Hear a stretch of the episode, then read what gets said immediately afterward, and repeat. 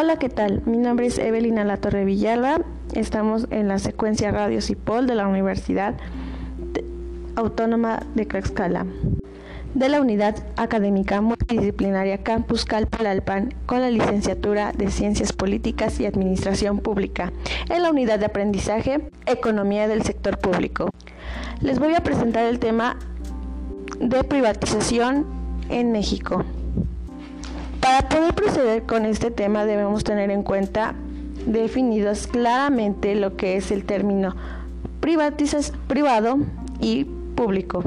Lo público se refiere a todo aquello que tiene que ver con entes abiertos que estén referidos a la sociedad. Lo privado lo privado es todo aquello que se relaciona con empresas u organizaciones capitalistas.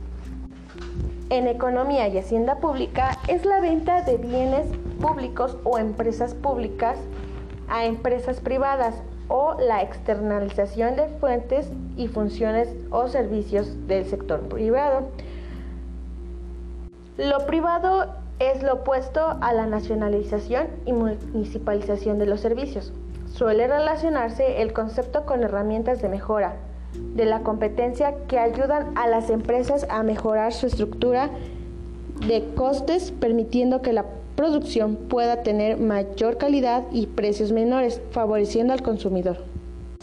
En teoría, las ventajas de la privatización es reducir las distorsiones económicas provocadas por las interferencias políticas del sector público empresarial, la disminución del déficit del Estado, imponer competencia del libre mercado, es decir, aquí entra la teoría de la mano invisible, del autor Adam Smith.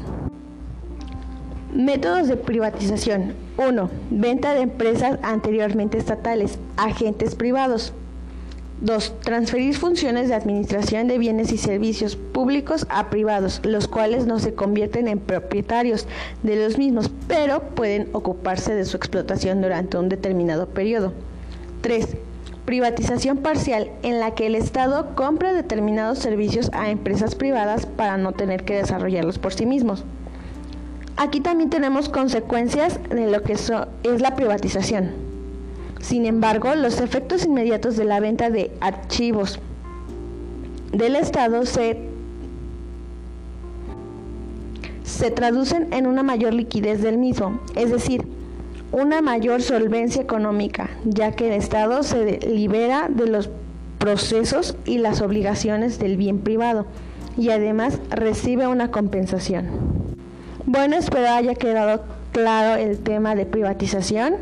Eso es todo de mi parte. Excelente tarde. Gracias.